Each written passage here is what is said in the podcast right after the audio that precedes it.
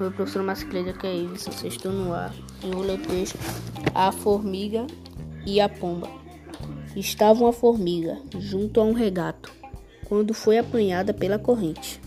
Uma pomba que estava pousada numa árvore sobre a água viu que ela estava quase a afogar-se e teve pena dela. Para que se pudesse salvar, atirou-lhe uma folha. A formiga subiu para cima da folha e flutuou em segurança para a margem do regato. Pouco depois apareceu um caçador e apontou para a pomba.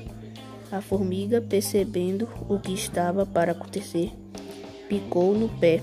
O caçador sentiu a dor da picada e moveu-se ruidosamente. Alertada, a pomba voou para longe e salvou-se. Moral da história: o melhor agradecimento é o que se dá quando os outros mais precisam de nós.